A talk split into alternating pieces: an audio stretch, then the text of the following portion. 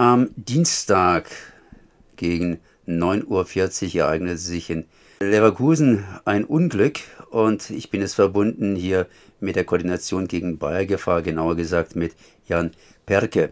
Erstmal herzlich gegrüßt. Guten Tag. Ja, wir zeichnen das Ganze auf, das heißt, da verändert sich ja immer wieder etwas. Am Dienstag zumindest hat sich das Unglück ereignet und ich bin jetzt gar nicht mal so sicher, ob ich hier an der richtigen Stelle bin, denn die Firma, um die es geht, die gehört ja gar nicht mehr Bayer, ist aber in der Nähe wohl von einem Werk von Bayer und hat früher mal Bayer gehört. Das heißt, äh, das sind ja auch hier irgendwie relativ schwierige Besitz- und Eigentumsverhältnisse. Aber was hat sich denn, was ist eigentlich der heutige Stand, was hat sich denn da zugetragen, beziehungsweise was hätte sich denn da zutragen können? Ja, ich kann vielleicht äh, zuerst mal kurz sagen, also die, äh, das hat sich im Schempark Leverkusen ereignet und eigentlich der Schempark Leverkusen war lange Zeit war das das Bayer-Areal, aber aber so in den so 70er, 80er Jahren hat Bayer immer mehr Produktion ins Ausland verlagert oder stillgelegt oder die war kleiner, die waren kleiner dimensioniert. Und so hat Bayer dazu aufgerufen, immer mehr andere Chemiefirmen in, äh, auf das Gelände zu holen. Und sie haben auch so einen speziellen Dienstleister dafür gegründet, der das, der die Infrastruktur aufrechterhielt und die Entsorgung, die Stromversorgung und so weiter. Und äh, und als Bayer die, die Kunststoffsparte verkauft hat, äh, hat, hat sich äh, Bayer und Lanxess haben sich da die Aufgaben geteilt. Also Currenta war der Dienstleister und Bayer hatte da 60 Prozent des Aktienbesitzes und die Lanxess 40 Prozent. Und aber im Zuge des Monsanto-Deals, als Bayer Geld brauchte, hat Bayer die Anteile verkauft und Lanxess auch. Also und so seit Ende 2019 äh, gehörte die Currenta nicht mehr Bayer, sondern äh, einer australischen Investmentbank beziehungsweise dem Infrastrukturfonds dieser australischen Investmentbank, die sind jetzt der Besitzer von, äh, von der Corenta. Ja, äh, was sich ereignet hat, also das am Dienstagmorgen äh, äh, hat sich eine Explosion ereignet in, in, auf, dem, auf dem Gebiet der Sondermüllverbrennungsanlage von der Corenta, also genauer gesagt in so äh, in einem Tank äh, vor dieser Sondermüllverbrennungsanlage. In, in, den Tanks werden immer die, die, die Giftproduktionsabfälle von Bayer, Lanxess und den anderen dort in dem Chemiepark ansässigen Firmen gesammelt und da hat sich immer, äh, da ist ein Tank hochgegangen, ist gleich ein Feuer entstanden, Brand und äh, hat auf drei, auf zwei weitere Tanks übergegriffen äh, und äh, es sind ist sofort ist, ist ein Beschäftigter gestorben und und, äh, und ein, äh, ich glaube, ein paar Stunden danach äh, ist der zweite gestorben und es gab insgesamt 30 Verletzte und es werden immer noch fünf Leute vermisst und äh, eigentlich und die werden schon also die werden schon sehr lange vermisst. Man geht davon aus, dass die auch äh, nicht mehr am Leben sind. Äh. Jetzt kann man natürlich sagen, wenn an einem Ort so viele Chemie, ja, so viel Chemie zusammenkommt, kann so eine Explosion natürlich auch um sich greifen. Was hätte denn noch alles geschehen können, beziehungsweise was könnte man jetzt als absolutes Horrorszenarium hier entsprechend, entsprechend in den Raum stellen?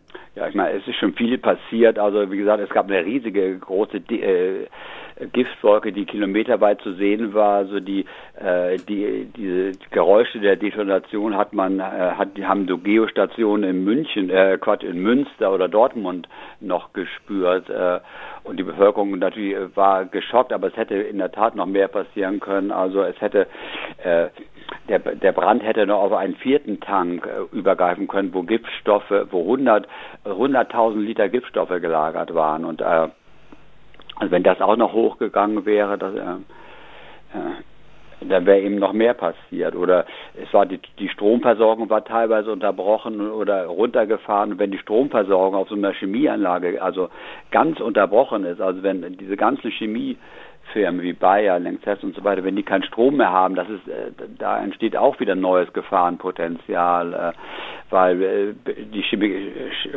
Chemikalien müssen auf einer bestimmten Temperatur gehalten werden, um, um, damit sie nicht reagieren. Und wenn da die Kühlung ausfällt, weil der Strom ausfällt, dann ist das nicht mehr gewährleistet und dann können auch so Kettenreaktionen passieren. Also Jetzt haben wir ja vorhin festgestellt bereits, dass Bayer nicht mehr direkt für diese Firma verantwortlich ist, weil die jetzt inzwischen einem Australier gehört. das heißt einer australischen Firma. Allerdings, äh, Bayer hatte das Ganze aufgebaut, ist immer noch in der Nähe und lässt praktisch in dieser Firma, in dieser Currenta, hier seinen Müll entsorgen. Inwiefern hängt Bayer mit der Firma immer noch jetzt aktuell zusammen? Ja, also äh, im Grunde genommen, also die, äh, die Bayer ist nicht verantwortlich, aber äh, also Bayer hat die, also diese Sondermüllverbrennungsanlage ist unter Bayer aus Bietz äh, aufgebaut worden und äh, und, äh, und und der Giftmüll von Bayer äh, wird da entsorgt oder auch die Giftmülldeponie, die auch die Korrente verwaltet. Also diese Giftmülldeponie war auch eine, äh, eine Bayer-Deponie. Da, da schlummern auch noch so allerhand Giftstoffe von Bayer in, in dieser Deponie. Äh, dafür hat Bayer jetzt auch keine Verantwortung mehr. Jetzt äh, wird ja erst am Donnerstag untersucht, was jetzt tatsächlich passiert ist. Ähm, Gibt es da irgendwelche Vermutungen oder anders ausgedrückt, äh, gehen häufiger in der Welt irgendwelche Chemiefirmen äh, im weitesten Sinne des Wortes in die Luft? Ja, also es, es gibt jetzt inzwischen schon genauere, etwas genauere Angaben. Also über die Ursache kann, wird, äh, kann immer noch nichts gesagt werden, aber es gibt Angaben darüber, was in den, also was da in den Tanks waren. Das waren so organische Wasser- und Lösungsmittel und chlorierte Wasserstoffe so. Ne? Und die das sind auch schon gefährliche Stoffe. So chlorierte Wasserstoffe zum Beispiel können, äh, können die Lunge, Leber und Nieren schädigen. So und äh, und so das Landesumweltamt hat die hat äh, die Giftwolke untersucht, hat kann da auch noch keine genauen Angaben machen. Das kommt wohl erst nächste Woche, äh, Ende der Woche. Aber äh, die Land, äh, das Landesumweltamt geht davon aus, dass also das ist, dass da in der, in der in der Wolke oder in den Rußpartikeln Dioxin, PCB und Furane sind. Das sind alles so krebserregende Stoffe. Und diese Rußpartikel müssen es wirklich in sich haben. Also die Feuerwehr, die rufen auch da, die Bewohner dazu auf, also ja nicht diese diese Partikel selber äh, abzuwischen oder überhaupt da zu berühren und die die die Schuhe und alles äh, zu reinigen, weil man noch nicht weiß, was was da genau in diesen Rußpartikeln ist und äh, es gibt auch so, teilweise sind die Rußpartikel so auf, äh, auf Autos niedergerieselt und auch in den Autos, äh, auf dem Autolack haben die, haben die sich so, so ein bisschen eingefressen und da also, äh, da kann man schon davon ausgehen, dass da ziemlich was drinsteckt, weil so Autolacke, die, die, die Autos sind ja stark äh, imprägniert eigentlich so, ne? also das ist, das ist schon nicht, äh, nicht harmlos, was da so passiert ist. Das heißt, man müsste jetzt hier dekontaminieren. Ähm, wer macht denn das, beziehungsweise wie macht man denn das in diesem Falle? Oder wäre ich auch überfragt, aber auf jeden Fall hat die Kurrenter gesagt, sie sorgen dafür, dass sie, äh, dass das entsorgt wird. Sie haben ja um das Werk herum haben sie erstmal so riesen Schaum, haben das haben sie alles in so Schaum eingehüllt. Darum äh, kommen auch die äh, kommt die Polizei noch gar nicht an den Unglücksort selber ran, weil das alles in so einer Schaumwolke äh, umgeben ist und wie jetzt genau da die die und natürlich können sie nicht äh, halb Leverkusen reinigen so ne? also die äh, die Stoffe werden niedergehen und die werden auch die werden in die Umwelt gelangen so ne? und äh, und und es ist relativ, es ist wirklich viel passiert in, der, in Lever. Es gab vor, vor einer Woche gab es schon einen Stoffaustritt und und Mitte Juni gab es auch einen Stoffaustritt, wo auch wo es auch zwei Verletzte gab und einen schwer Verletzten so. Ne? Also das ist äh, da passiert schon relativ viel. Und wir hatten ja hier auch ein, also das, das Hochwasser da im, und das Hochwasser hat, in, hat beim Chemiepark in Köln-Hürth dazu geführt, dass eine Abwasserbehandlungsanlage übergelaufen ist und äh, mit Schadstoffen. Und da hat auch das, äh, das Bundesamt für Katastrophenschutz äh, die Bevölkerung gewarnt und äh, vor den Stoffen dass es Hautverätzungen geben könnte und all sowas. Und es haben auch wirklich Anwohner über Hautverätzungen geklagt. So, also wie gesagt, also in letzter Zeit ist wirklich viel passiert hier in der Gegend.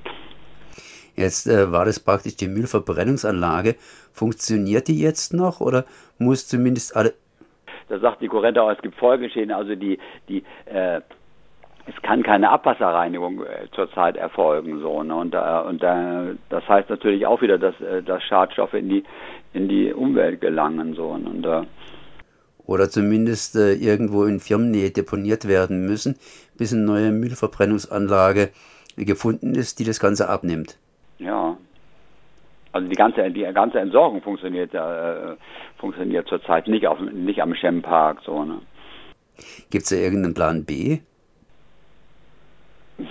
ich glaube nicht. Also, ich bin jetzt auch wir sind auch nicht Chemie. Nee, also äh, es, gibt einen, es gibt einen Katastrophenschutzplan, also wie die Bevölkerung zu warnen. Das hat auch einige, hat auch eigentlich funktioniert. Es gab äh, über die Warn, äh, über die Nina Warn App, wo hat die Polizei, hat die Feuerwehr gleich so am Morgen vor extremer Gefahr gewarnt und äh, dass die Bevölkerung, die zu Hause bleiben soll, die Fenster schließen so. Und die die Stadt Leverkusen hat alle Kinder in, immer noch alle Spielplätze gesperrt, so damit die Kinder da nicht irgendwie da mal Sand in den Mund nehmen und sowas. Na, also es, ja, das heißt, genaueres ist noch nicht bekannt. Zumindest gab es dieses Unglück, diese kleine Katastrophe, die große Folgen hat. Eine, äh, eine kleine Katastrophe kann man eigentlich sagen, es sind zwei Leute gestorben so ne, und äh, oder wahrscheinlich gibt es sogar sieben Tote, würde ich mal sagen. Also wie gesagt, weil die Chance, dass man die fünf, die vermisst sind, noch Leben findet, ist doch relativ gering. Das äh, sagt sagt jetzt auch der Schempark-Leiter so. Mhm. Und äh, genaueres wird man erst in einigen Tagen sicherlich erfahren. Ich danke zumindest hier mal Jan Perke von Koordination gegen Bayergefahr für diese Informationen, auch wenn es natürlich nicht direkt Bayer betrifft. Es ist zumindest eine Firma, die in der Nähe von Bayer ist und eben auch von Bayer aufgebaut worden ist. Merci. Ja, danke. Wiederhören.